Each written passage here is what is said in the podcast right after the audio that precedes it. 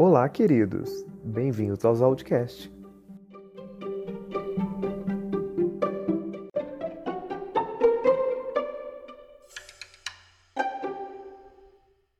E aí, pessoal, mais uns Outcast no ar.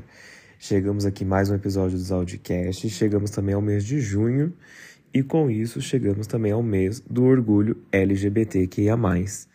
Vocês já devem ter visto, ouvir falar muito sobre isso, né? A essa altura que o episódio está sendo lançado, você já deve ter visto em várias mídias sociais, em comercial, talvez na sua empresa tenha se falado disso.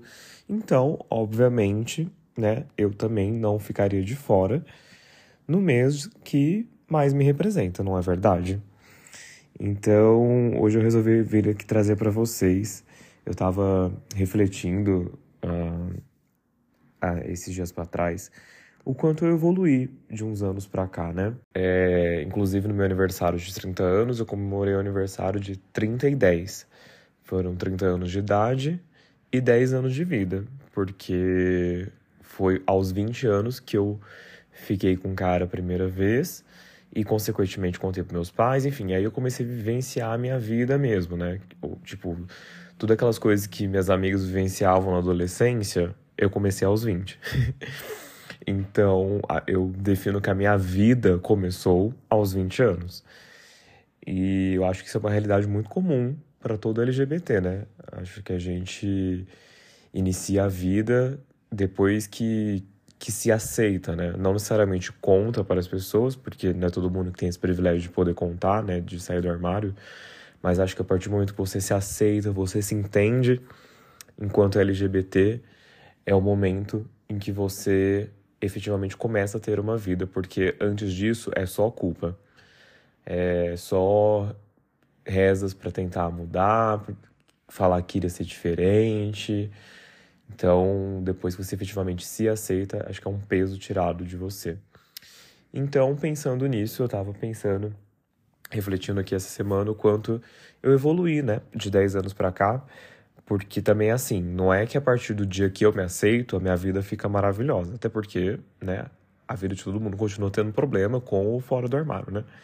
Mas é, eu acho que é uma transição para a vida inteira, na verdade, né? A vida inteira a gente está evoluindo, a gente está mudando pensamentos, maneira de agir, aprendendo coisas novas, pelo menos espera-se, né? Que pessoas mudem seus pensamentos, evoluam, que não fiquem sempre como, como diz a música, uma velha opinião formada sobre tudo. Então eu vim refletindo, conforme foi chegando junho, para gravar esse episódio, como que eu mudei nos últimos 10 anos, né? Que agora já são 11 é, nesses 11 anos aí que estou fora do armário, então que oficialmente pertenço ao grupo LGBTQIA+. Na verdade, eu pertenço desde que eu nasci, há 31 anos, mas vocês entenderam, né? Que efetivamente eu comecei a me aceitar nessa vida, são aí 11 anos de carreira. então eu trouxe para vocês coisas que mudaram na minha vida nesses 11 anos. Então, tanto coisas que eu deixei de fazer conforme né, foram passando os anos, e também coisas que eu comecei a fazer e venho fazendo, enfim, isso é de atitudes, de pensamentos, maneira de pensar, enfim. Mas antes, eu acho importante dar um contexto para vocês por que, é comemorado o mês do orgulho em junho, né? Porque, embora eu tenha muitos ouvintes LGBTs, é, tenho muitos que não são também.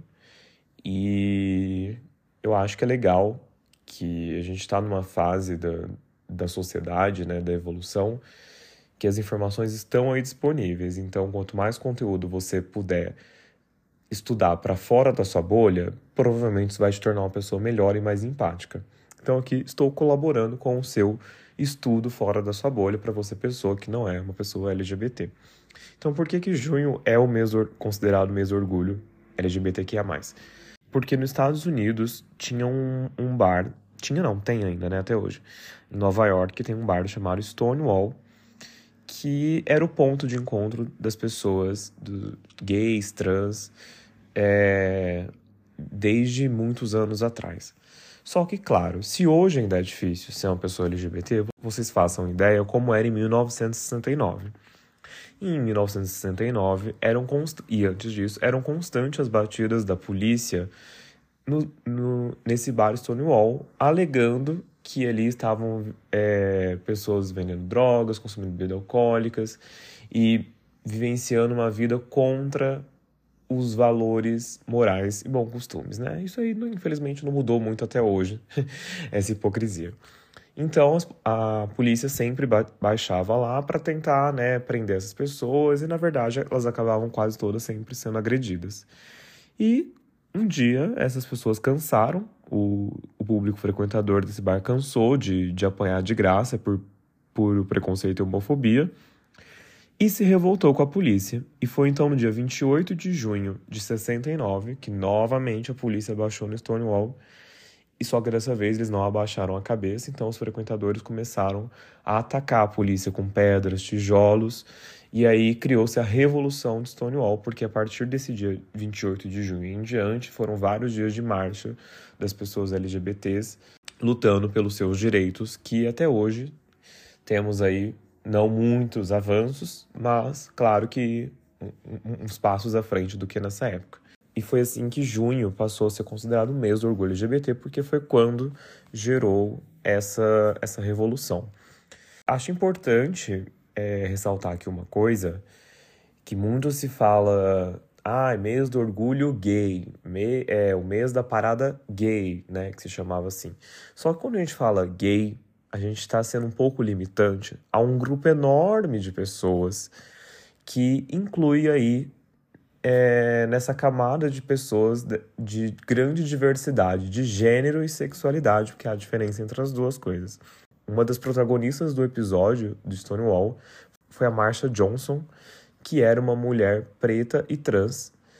E pelas histórias, pelos relatos contados, ela foi uma das protagonistas, a, a que uma das que se posicionou primeiro e foi uma foi assim um rosto muito marcante uh, que representou essa luta naquele momento.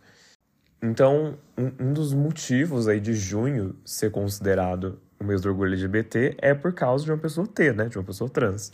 Então, acho importante dar aqui esse crédito que é uma população que acaba sendo muito esquecida sempre e que, como vocês já devem ter visto por aí, mas caso não, trago aqui o, o, a triste informação de que o Brasil é, até hoje, o país que mais mata transexuais no mundo.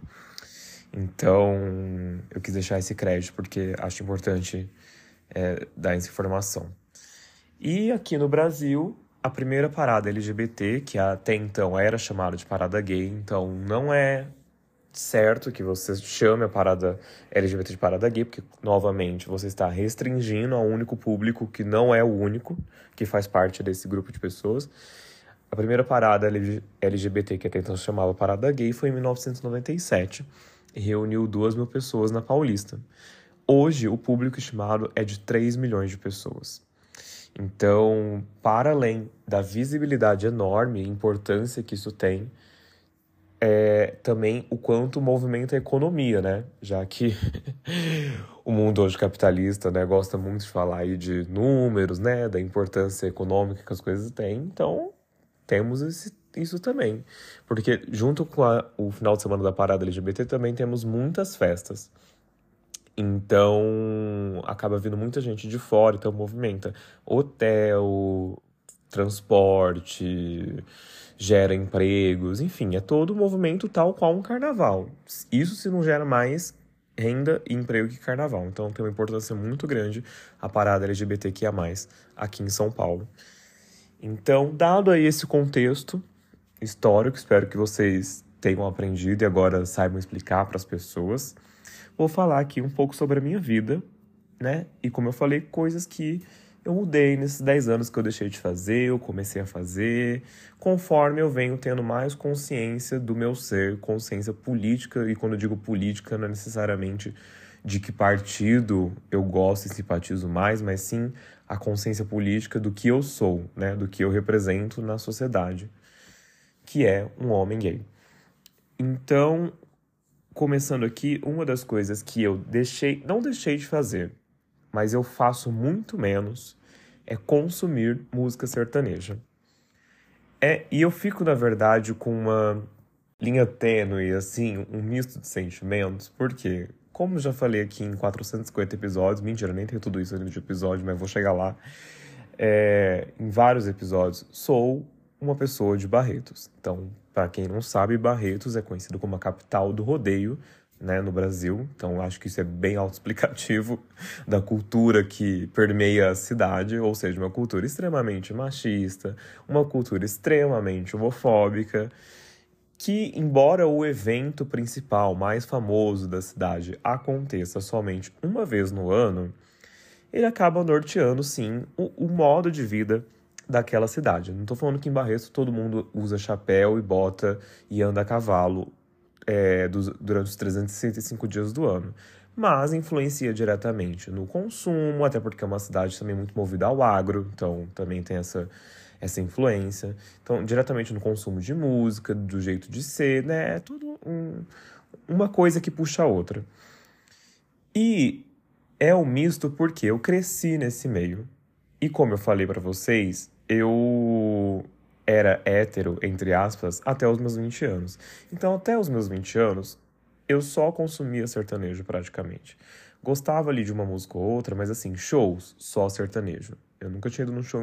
Aliás, o show internacional que eu tinha ido até os meus 20 anos foi da Mariah Carey, mas foi na festa principal de rodeio da cidade. Então, e inclusive eu odiei o show, gente, porque eu não consumia as músicas dela, então eu achei um saco. Então eu, era, eu tinha uma cultura muito limitante em relação a isso. Não estou falando que quem escuta sertanejo não tem cultura. Não, não troquem as minhas palavras, até porque cultura é a representatividade de um povo. Estou dizendo que era muito limitado por eu só ouvir sertanejo. E uma vez que você consome só e único exclusivamente esse tipo de coisa, é óbvio que sua bolha fica fechada e você não consegue pensar de outra forma, que era o que acontecia comigo. Então, basicamente, aos meus 20 anos, eu era contra praticamente tudo que eu sou a favor hoje. em questões políticas, assim, sabe? Tudo que hoje eu defendo, eu era contra nos meus 20 anos. Claro, uma coisa ou outra, tipo, sei lá, casamento ou afetivo. Isso aí sempre fui a favor. Mas, sei lá, coisas políticas econômicas, sociais, a grandíssima maioria eu era contra. E acho que isso vem muito da minha criação, não criação meus pais, mas criação sociedade em que eu vivia. E só que ao mesmo tempo o sertanejo me traz uma memória afetiva. Por quê? É a música que eu me lembro da minha mãe colocar quando eu era criança, das festas de família quando eu era criança, uh, das festas que eu, que eu ia com os meus amigos de colégio, que alguns são meus amigos até hoje. Músicas, tipo, antigas do Jorge Mateus. Como não gostar, gente? eu, eu adoro até hoje Jorge Matheus. Eu, eu quase não vou em show deles pelos contextos que eles estão inseridos, mas assim, quem dos que conhece, quem que não gosta das antigas do Jorge Matheus? Sabe? É, é difícil para um gay lutar contra isso. e, e aí eu fico nesse misto porque hoje, apesar de ter passado aí muitos anos é, e as coisas estarem um pouco diferentes, 95% dos cantores sertanejos, tanto os novos quanto os antigos, têm a mesmíssima cultura de, sei lá, 1970. Continua sendo músicas de cunho machistas, continua sendo músicas de cunho homofóbico, e é claro que isso reflete diretamente no público. Então, por exemplo, a festa principal de Barretos, né, que eu sempre ia, eu ia todos os anos, deixou de fazer um evento. E essa é a segunda coisa que eu vou citar aqui, que eu deixei de fazer, que é ir nessa festa, porque ela não me representa.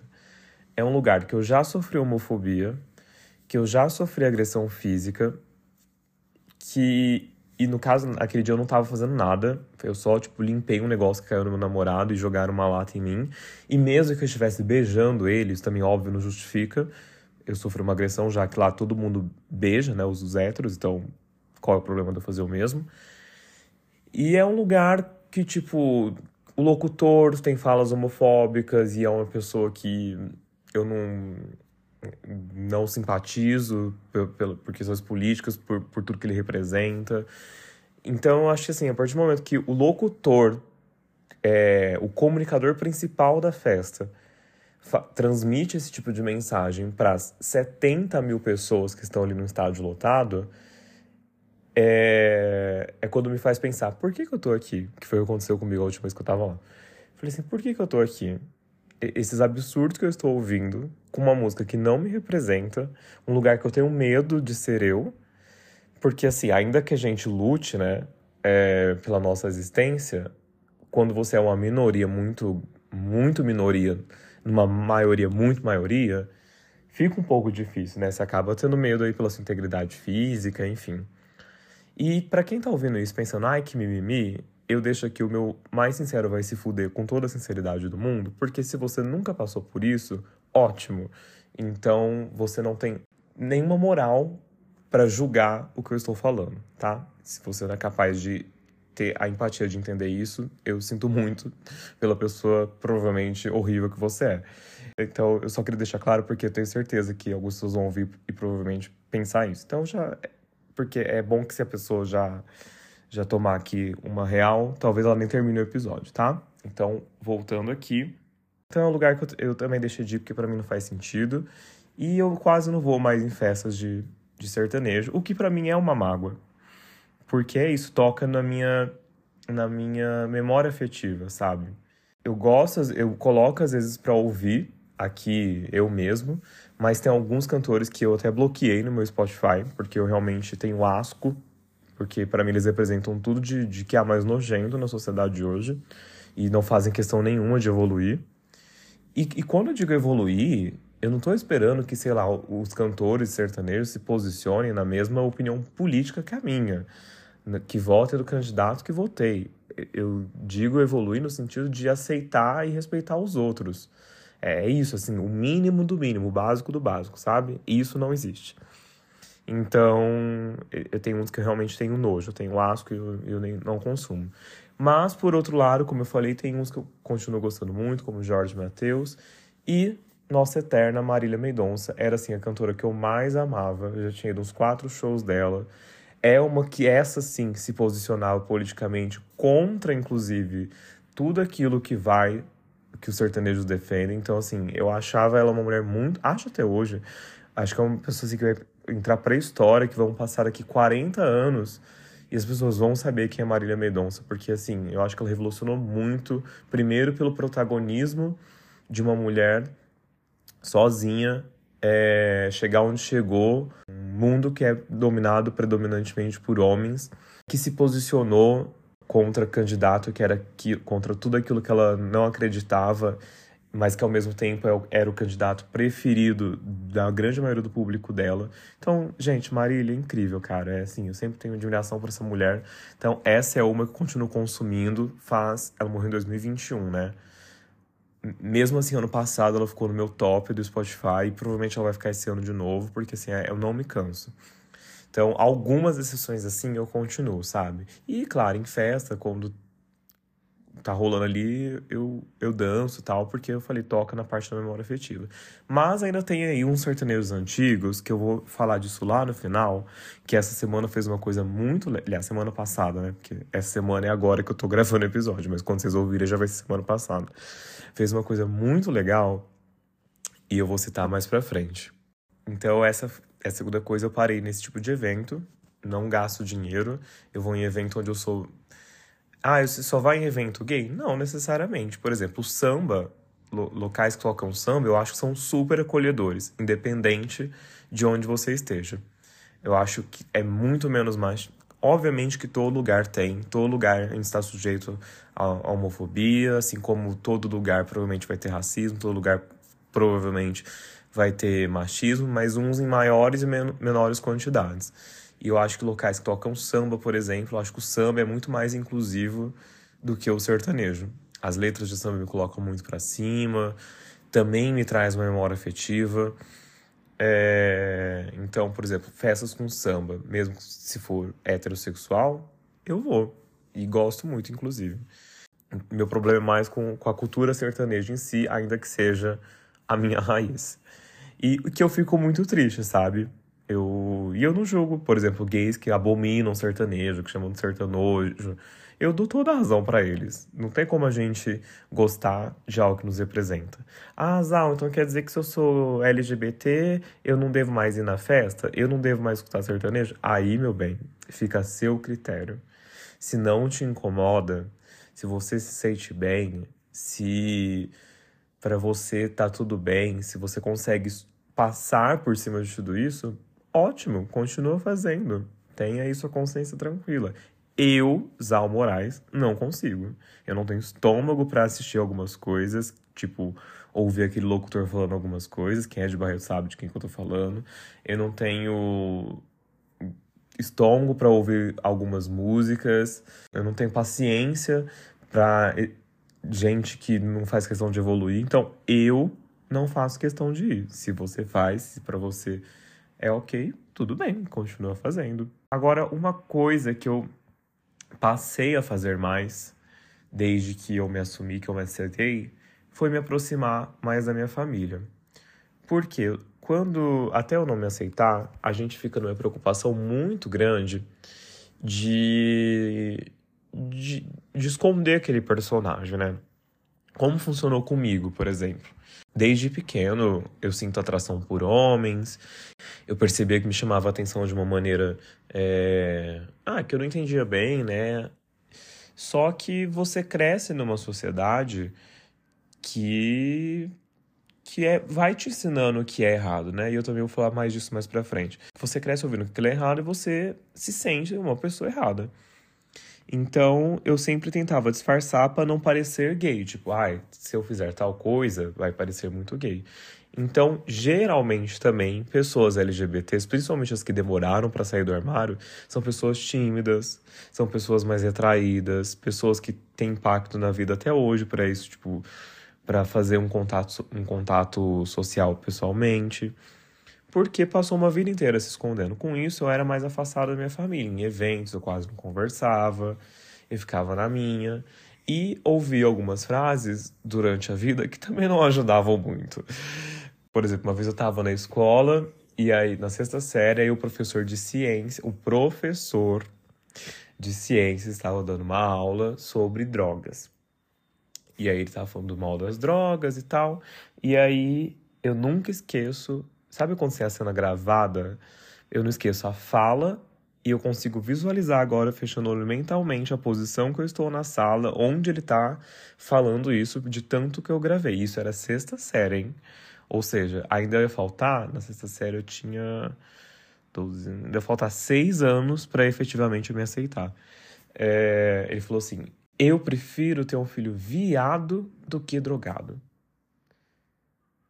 Isso eram as coisas que nós, adolescentes de 2004, escutávamos em sala de aula.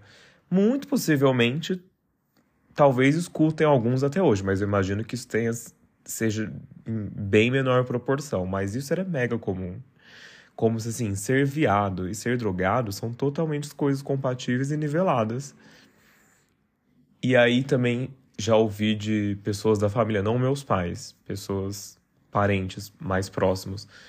É, tipo, um dia a gente tá conversando numa é, num almoço de família, e aí eles estavam falando sobre alguém que eles achavam que era gay, e novamente, eu não lembro a minha idade, mas eu, consigo certinho visualizar a cena onde eu tava naquela cozinha, onde estava a pessoa que falou, e a pessoa falar assim.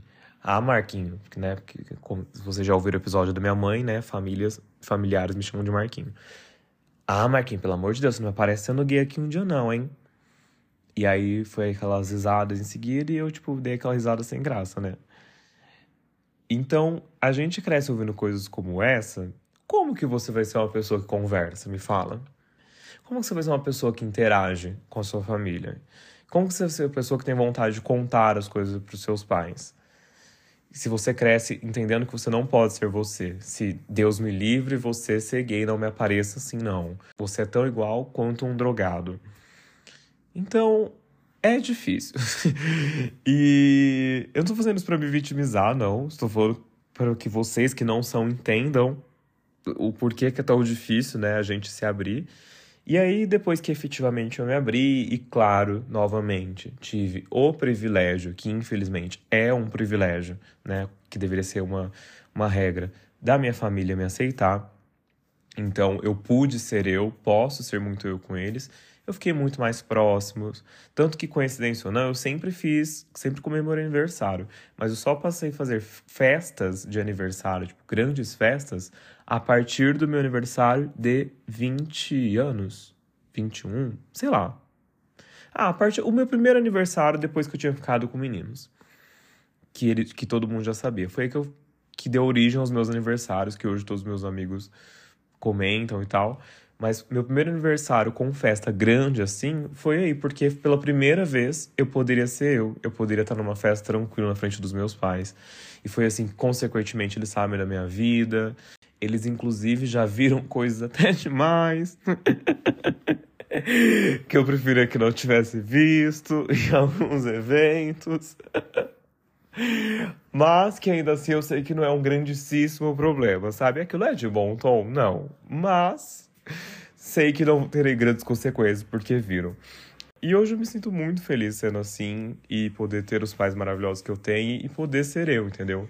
Então eu acho que ser eu, poder ser eu mesmo me fez me aproximar muito da minha família, porque eu não tô me importando se eu vou parecer gay, porque eu sou.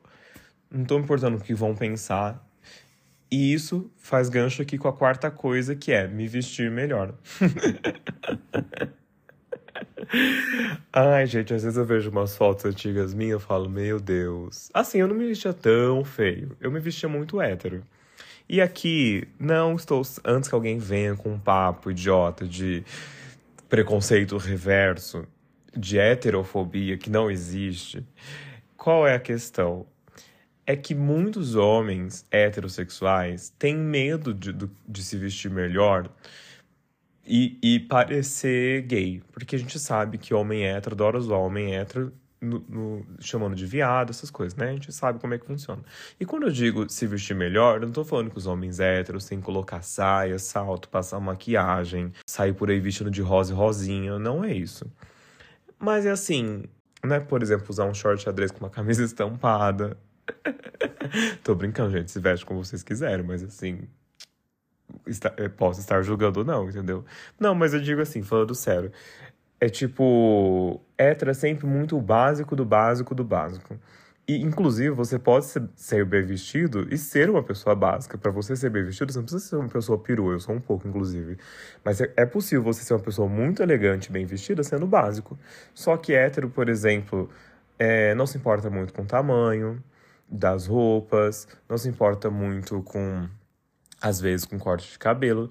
Estou falando que todos os héteros fazem isso? Não. Eu espero que a cada coisa que eu falar, não precisa ficar explicando que eu estou dizendo que 100% das pessoas de cada grupo fazem essas coisas.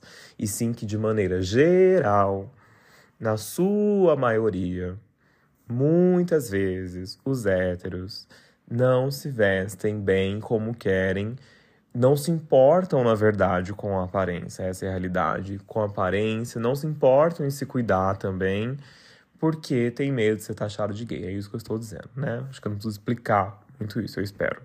Enfim, então uma vez que eu já era gay já era assumido, eu perdi esse medo. Então eu comecei a me vestir muito melhor. Se eu tenho vontade, eu visto, não interessa se a roupa é rosa, se ela é vestido, se ela é um paetê eu coloco se é brilho, se é transparente. E, e embora eu veja, eu tenho visto que há uns héteros, pelo menos aqui em São Paulo, em alguns bares, principalmente ali Vila Madalena, eles têm, que é uns héteros mais, às vezes, descolado, eles se vestem um pouquinho melhor.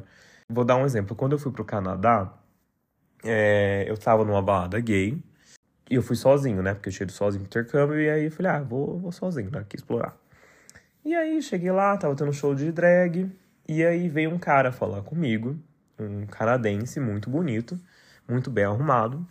Pensei, nossa, né? Olha que moço gato vindo falar comigo. Falou assim: Ah, você quer estar sozinho, não sei o quê. Falei, sim, estou. Ele, ah, vem aqui conhecer meus amigos. Falei, nossa, olha, vou apresentar para os amigos tal. Porque eu tava, eu tava achando o moço, falei, ah, tá, quer, tá interessado em mim, né? Com aquela visão Brasil que eu tinha da coisa. E aí ele me apresentou. Ah, essa é a fulana, my girlfriend. Se você não fala inglês, girlfriend é namorada. Então ele estava me apresentando a namorada dele, ou seja, o moço era hétero. E aí eu falei, o quê? Né? Aquele viés de olhar brasileiro. Eu falei assim, esse moço é hétero. Mas aí eu esqueci que, de maneira geral, fora do Brasil, e num país como o Canadá, onde, claro, existe machismo, existe homofobia, mas é muito menor que aqui, as pessoas não se importam de se vestir melhor. As, as pessoas heterossexuais não se importam, por exemplo, de ir num show de drag. E não se importam de, inclusive, num show de drag, sem o objetivo de pegar mulheres, e sim por querer ver aquilo e se divertir somente. Então, era um homem heterossexual, com a sua namorada, inclusive, muito bem vestido, Tipo assim, que aqui no Brasil, eh, se ele tivesse na rua tranquilamente, ele seria chamado de viadinho. E numa balada gay, vendo show de drags. É, então eu acho que isso é uma coisa que eu, que eu percebo muito que ainda tem aqui, principalmente aqui no Brasil, né?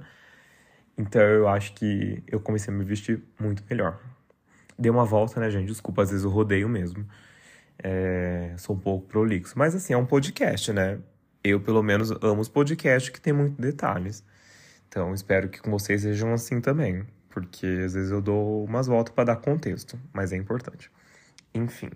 Outra coisa que eu senti mais depois nesses 10 anos, mas ao mesmo tempo eu sinto menos, é o que? Medo de agressão. Por quê? Qu quando eu era hétero, eu não tinha medo de apanhar na rua, né? Porque ainda que eu já tivesse interesse em caras, eu não ficava com caras. Logo, eu mentia para eu mesmo que eu era hétero. Então, eu não saía na rua ou, numa, ou ia numa festa com medo, será que eu vou ser agredido aqui? Que é, por exemplo, o que eu sinto hoje na festa lá, principal de Barretos, motivo pela qual eu não vou mais. Não tinha esse medo, simplesmente ele era inexistente, porque vão, vão me bater o quê? Por ser hétero? Não vão. Pode me bater se eu brigar, né, por alguma outra razão, mas me apanhar por quem eu sou, isso não aconteceria. Uma vez que quem eu sou causa ódio em algumas pessoas, eu passei a ter medo. Só que aí esse medo diminuiu também um pouco depois que eu mudei para São Paulo. Como eu já citei no, no episódio com o Jude, que, o episódio no dia que eu saí de casa, depois vão lá assistir, que é um, os impactos da migração. É, quando eu mudei para São Paulo, Aqui também, né, há risco da, homofobia, do preconceito, mas obviamente ele é muito menor do que em Barretos. Então, depois que eu mudei para São Paulo, eu tive coragem, por exemplo, de beijar na rua, de beijar em público, homens, né, no caso. Sair de mão dadas. Claro que eu ainda saio assim com aquele meio receio, receio. Na verdade, ultimamente, né, não tô beijando nem saindo de mão dada com ninguém, porque faz 84 anos isso, né? que eu não namoro ninguém, que eu não tô de rolo com ninguém. Então, assim, isso tem um, um, uns, uns, meses, um, uns anos que acontecia. Mas quando acontece, eu não tenho mais esse, esse receio. Tipo assim, eu estou cagando pro que vão achar. Inclusive em Barretos. É claro que Barretos me dá um pouco mais de medo. Só que se eu estou no lugar, eu fico, fico de boa, não evito, sabe? Eu evito ir ao lugar, por exemplo, a festa que eu falei, mas se eu estou lá, eu não evito fazer se eu tiver com vontade. Então, isso é algo que mudou nesses 10 anos. Eu me sinto cada vez mais liberto para ser quem eu sou, para fazer o que eu tenho vontade, assim como qualquer outra pessoa tem essa liberdade, não é? Então, também posso ter. E aí, outra coisa que eu comecei a fazer mais nesses 10 anos, que é, acho que é um ócio do ofício, que é o quê? Me estressar mais. Porque, gente, depois que você adquire a bendita da consciência de classe, depois que você passa a se informar, você não tem paz. Principalmente num país como o Brasil, principalmente num país que teve nos últimos quatro anos o presidente, o governo, o desgoverno que teve. É estresse diário, porque quando você não tem consciência de quem você é, quando você não tem empatia, você tá, tipo, cagando. Entendeu? Não, não te afeta, porque. Porque não é, você não vive aquela realidade. Então, quando eu era lá um, uma meba que não, não sabia o que falava, só repetia o que os outros falavam, não sabia, nem se aceitava, eu, eu não tava nem aí pra homofobia. Tipo assim, não é que eu desejava mal pros outros, mas não era algo que me estressava, não era algo que, tipo, eu efetivamente preocupava. E, e nem, e fora isso também, a questão so, social e econômica das coisas. Tipo, ai, não, sabe? Tipo, não ligava. Mas depois que, que você se aceita e você é aceito pelos outros, eu acho que automaticamente você vai desenvolvendo mais empatia, e aí não só por questão é, de homossexualidade, mas por tudo, né? Comecei a ter mais empatia de maneira geral, tipo, ter mais empatia com pessoas com menos dinheiro, mais empatia na questão racial, mais empatia em se importar com o outro, né? E quando eu digo empatia, eu já expliquei isso aqui, que a gente tem que entender o conceito de empatia, que é, não é assim, ah, eu se fosse fulano faria dessa forma. Eu se fosse fulano não gostaria que fosse assim. A empatia a gente tem que praticar como? É, o fulano, é, dentro da realidade que ele tem, é, entendo ele agir dessa forma. Eu acho que. E é esse conceito de empatia que eu, que eu tô dizendo. Então eu, eu não tinha essa empatia de maneira geral. Não tô falando que eu uma pessoa horrorosa também, mas assim, né? Obviamente eu, eu acho que sou uma pessoa bem melhor hoje do que há 10 anos. E acho que, que tudo bem, eu também não fico me culpando, sabe? É, eu acho que o importante é, é, evoluir em algum momento. Então, também não é uma coisa que eu fico, ai meu Deus, como eu era uma pessoa eu acho que era o contexto também não, não ajudava. E aí, hoje, tendo mais empatia, é, é muito estressante, gente. Todo dia, toda notícia. Durante esses quatro anos que passaram agora, é, é, principalmente no período de pandemia, né, que gerou muita desinformação, muita fake news, meu Deus, é muito estressante. Então, às vezes, eu até acho bom essas pessoas que vivem numa bolha, sabe? Porque isso faz delas Provavelmente pessoas que são incapazes de pensar no próximo, sim. Mas no mundo fantástico de Bob delas, essa referência é antiga, hein? é só gente antiga que vai entender essa referência. Mas enfim, no fantástico mundo da bolha, tá tudo bem, sempre vai estar tá tudo lindo. Não existe olhar crítico para as coisas, não existe problema no Brasil, o Brasil é maravilhoso, estava sendo um governo maravilhoso. Então, essas pessoas não se estressam, entendeu? Elas são sempre felizes, elas nunca estavam irritadas, porque sempre estava tudo maravilhoso. Olha que coisa linda. Eu estava estressado um dia assim e o outro também.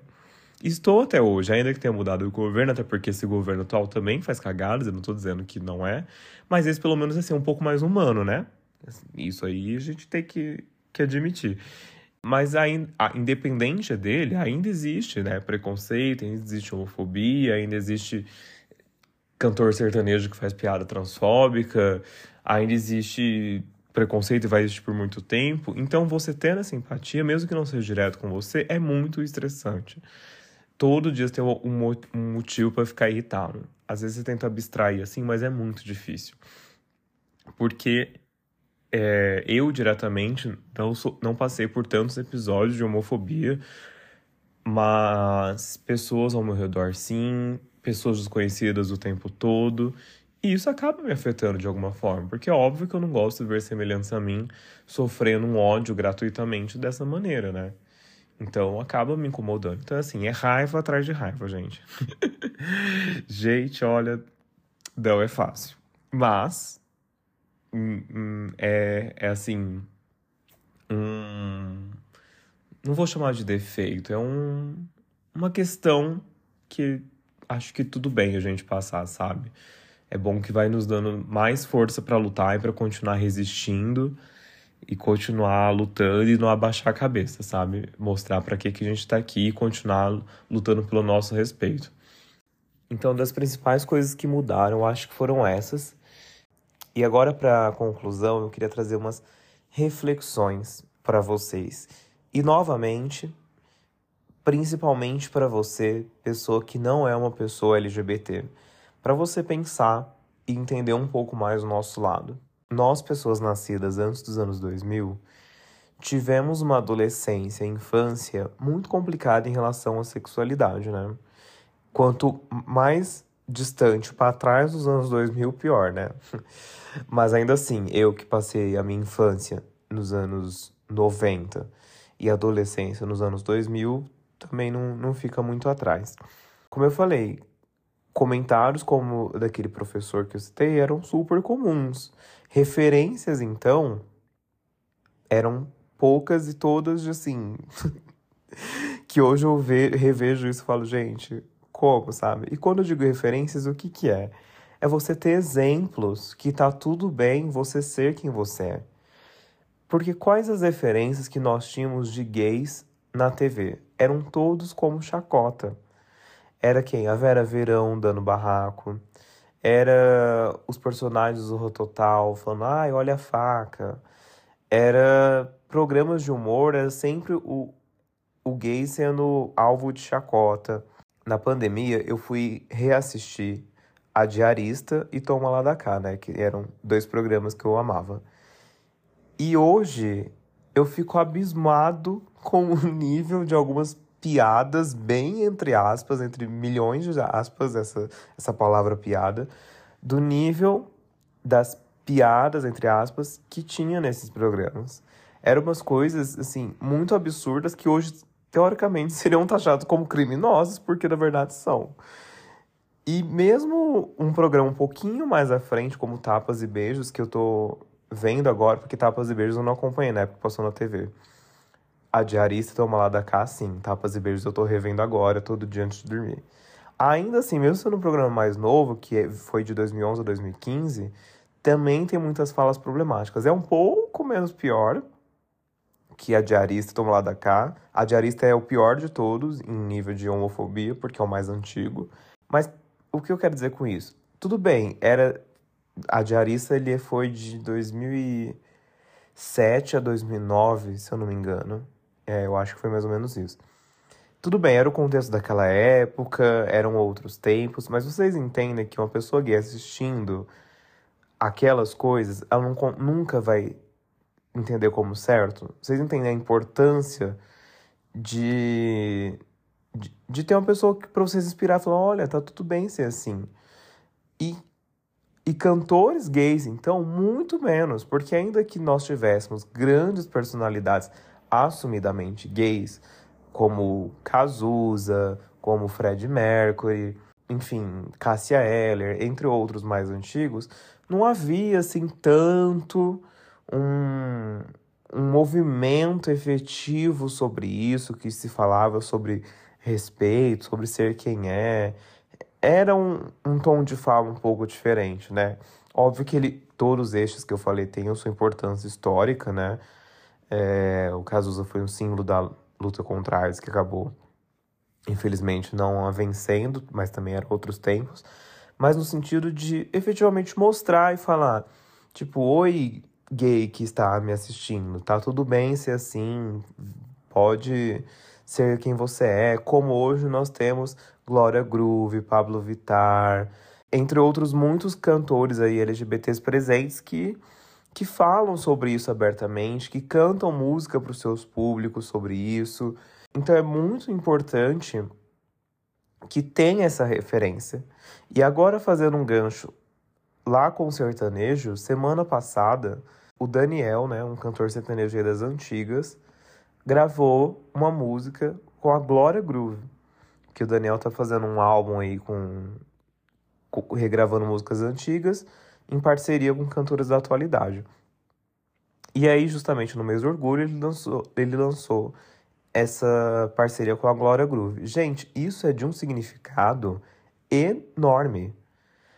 Porque é o Daniel, que é um sertanejo de muito nome no mercado, muito antigo, enquanto ele tá fazendo isso, chamando uma drag queen para cantar com ele, num mundo tão problemático como o sertanejo, tem cantor sertanejo que uma semana atrás tava caçoando da repórter trans que entrevistou ele, perguntando qual era o órgão genital dela, se ela tinha operado.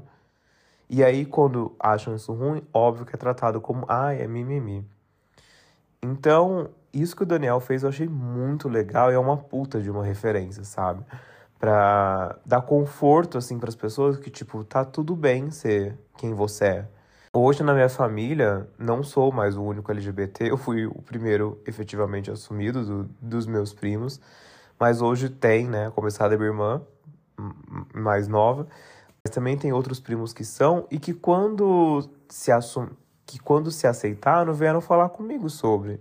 E eu achei muito legal poder ajudar, porque quando eu me aceitei, eu não tinha essa pessoa para conversar comigo. Eu não tinha essa referência e de que falar, tá tudo bem, é, vai ficar tudo bem, é ok você ser assim. Então é muito importante que a gente tenha referência. E é por isso que quando a gente fala de educação sexual nas escolas, ninguém tá falando que é para passar um, um X-Videos para seu filho de 4 anos. Educação sexual é justamente sobre isso, é sobre ensinar as diferenças, porque goste você ou não, respeite você ou não, elas vão existir. Você não vai conseguir mudar o seu filho, o seu sobrinho, a sexualidade dele, porque ele nasce assim. Então, é muito melhor que você não proíba de saber sobre essas coisas, que você não proíba de ver sobre essas coisas, e ele possa crescer uma pessoa feliz, que te ame, que confia nos pais e nos familiares que tem, e possa se aceitar e ser e ter uma adolescência e uma infância muito melhor do que você privar ele de muitas coisas durante a vida inteira e ele crescer uma pessoa traumatizada que não consegue se abrir e confiar no próximo porque ele cresce achando que é errado ser quem ele é. Então, essa é a importância das referências, é por isso que eu fico muito feliz com cada passinho assim que a gente conquista. Eu nunca esqueço a primeira vez que a Pablo foi tipo no Faustão, que a Pablo Vittar apareceu no Amor e Sexo, naquele programa que também era maravilhoso, outro programa importantíssimo, que claro, sempre foi muito criticado, né, pelas entidades religiosas, enfim, os falsos moralismos. Mas enfim, gente, a, a ter referências é muito importante. Então eu fico muito feliz com como os programas estão se posicionando hoje. As marcas ainda que a gente saiba que é mais para uma questão comercial da coisa, né? Mas que é muito legal que se fala, pelo menos nisso. Então é muito legal ver toda essa evolução que nós temos, mesmo que ainda seja um país extremamente preconceituoso. E agora falando por mim, sobre orgulho, eu tenho muito orgulho de ser quem eu sou, de ser uma pessoa que pôde inspirar pessoas, como eu falei, nessas pessoas mais novas, pôde ensinar pessoas. Eu tenho, eu sou muito feliz com a minha trajetória. Eu sou muito feliz pela família que eu tenho, pela vida que eu tenho. Então, eu sou muito feliz sendo um homem gay. Eu queria muito que todos os LGBTs pudessem ter esse mesmo sentimento que eu, porque eu sei que muitos não têm. Você LGBT que tá me escutando, quantas vezes você rezou para Deus e falou assim, por favor, é, faz eu não gostar de homem? Porque eu acho que muitos de nós já passamos por isso, eu também já tive essa fase. Então, eu espero muito que cada vez mais todos nós LGBTs possamos ter muito orgulho de quem nós somos. A nossa maneira de amar não é errada, a nossa maneira de se vestir não é errada, a nossa maneira de se entender no nosso gênero, que pode não ser o de nascimento, não é errado. E eu espero de verdade que cada vez mais nós tenhamos mais referências, mais respeito e que passo por passo, luta por luta, a gente vai chegando o mais próximo de um mundo ideal, que é o quê? De respeito para todo mundo. Ai, gente, é isso. Desculpa se ficou um episódio muito militante, mas eu acho que eu não podia deixar essa data passar em branco. Venho aqui desejar um ótimo junho para todo mundo. Também temos festas juninas, né? Temos essa outra coisa legal em junho. E um ótimo mês do orgulho aí para vocês. Aproveitem muito. Aproveitem esse mês você para você que não é se conscientizar, estudar sobre e para você que é, aproveita, vá para as festas tudo, comemora, seja muito feliz, tenha orgulho de quem você é, seja viado pra caralho, seja sapatão pra caralho. E é isso, gente. Um beijo enorme. Já sabem de tudo, né? Me segue lá nos audi, arrobas audicast, arrobas almorais, curte aqui, compartilha esse episódio. E é isso, e bora ser feliz, gente. Um beijão. Até o próximo episódio.